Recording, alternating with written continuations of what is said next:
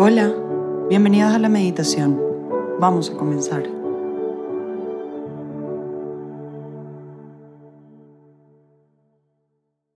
En nombre del Padre, del Hijo y del Espíritu Santo. Amén. Hoy vamos a invocar al Espíritu Santo con un versículo del Salmo 57. Ese salmo dice, yo me refugio bajo tus alas. Así que simplemente vamos a imaginarnos ahí refugiados bajo las alas del Espíritu Santo o repetirle, yo me refugio bajo tus alas, Espíritu Santo.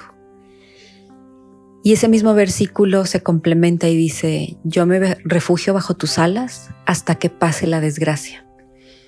Habrá quien se identifique en un momento de desgracia, habrá que no, pero todos nos podemos refugiar bajo las alas del Espíritu Santo.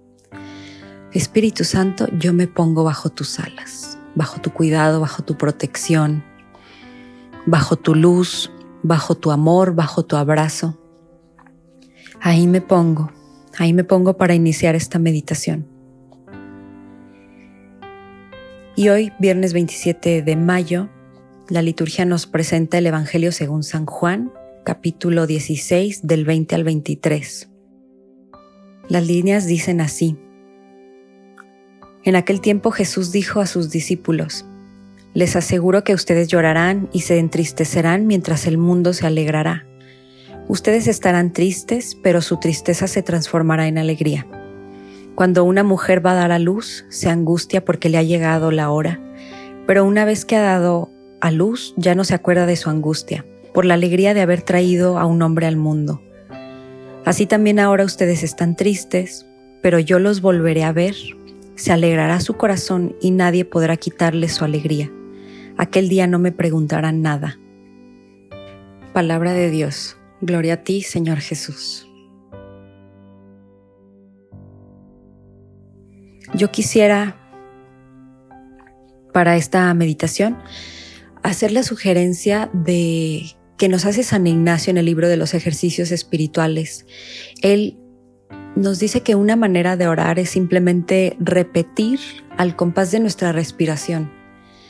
Y así, conforme uno tiene una respiración pausada, pudiéramos repetir algunas de las líneas que están aquí y que son sumamente consoladoras. Jesús dice, su tristeza se transformará en alegría. ¿Quién no quiere eso? Que mi tristeza se transforme en alegría o repetirle, transforma mi tristeza en alegría. Y también hay algunas líneas muy parecidas. Dice, se alegrará su corazón. Entonces, repetir ese, se alegrará mi corazón. Y también esta línea que dice, nadie podrá quitarles su alegría. O en primera persona, nadie podrá quitarme esta alegría. Nadie, nadie.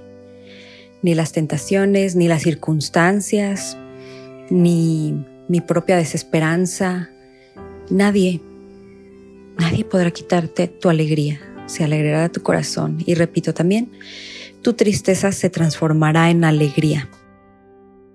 Y esta, este tipo de oración mm, no depende de una predicación bonita, no depende de cuántas ideas yo diga en este momento. La verdadera oración es el momento a solas con Dios. Lo que escuchamos en un audio alimenta nuestra alma, nos dispone para la oración, pero la oración es ya el momento en que estamos a solas con Dios. Y para encontrar realmente los frutos y las certezas, los resultados que está prometiendo aquí Jesús, no es cuestión de escucharlo, es cuestión de darnos el tiempo de estar ante Él y de acoger esas palabras. Mi tristeza se transforma en alegría nadie podrá quitarme mi alegría. Es esa alegría que solo Él puede dar. Pero si queremos que nos la dé, repito, ¿qué necesitamos? Darnos a la tarea de dejarnos consolar, de dejarnos abrazar, de escuchar esto, de que estas palabras rieguen el corazón. La palabra de Dios sí, se siembra en nuestro interior y hay que cuidarla. Esa es una parábola, ya la sabemos también del Evangelio.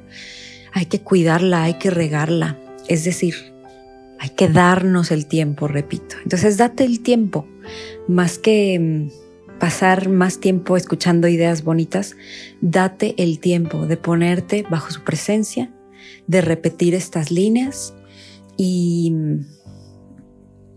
si ese pudiera ser tu propósito, que en qué momento me voy a dar ese tiempo, cuántas veces lo necesito solamente hoy, lo necesito cada día de esta semana.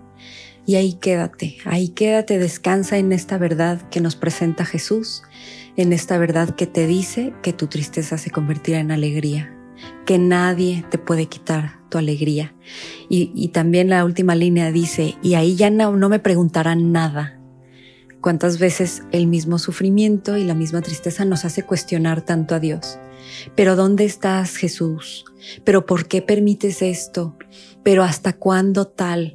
Y no digo que no lo hagamos, ahí está Jesús para recibir todos los desahogos de nuestro corazón, pero Él nos está prometiendo, es que esta alegría, uno, yo te la voy a dar, dos, nadie te la va a quitar.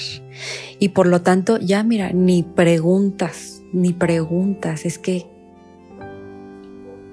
ya estaremos colmados de esa sobreabundancia de gozo, de paz, de consuelo, de acogida. Y ahí sí ya dices, bueno, calladito más bonito, ya no te cuestiono nada.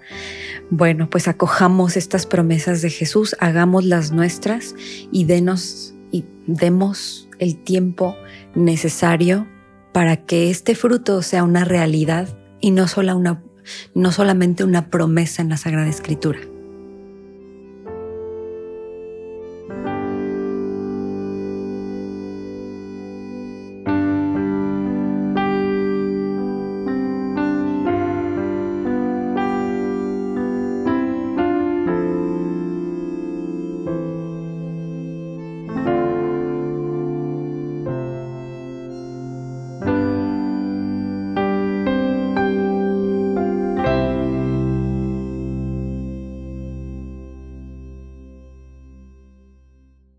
Te damos gracias, Señor, por todos tus beneficios, a ti que vives y reinas por los siglos de los siglos. Amén.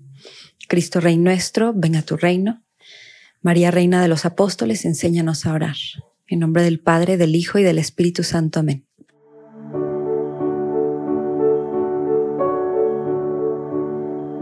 Te invitamos a que tomes unos minutos y entres en conversación con aquel que más te ama. Nos escuchamos mañana.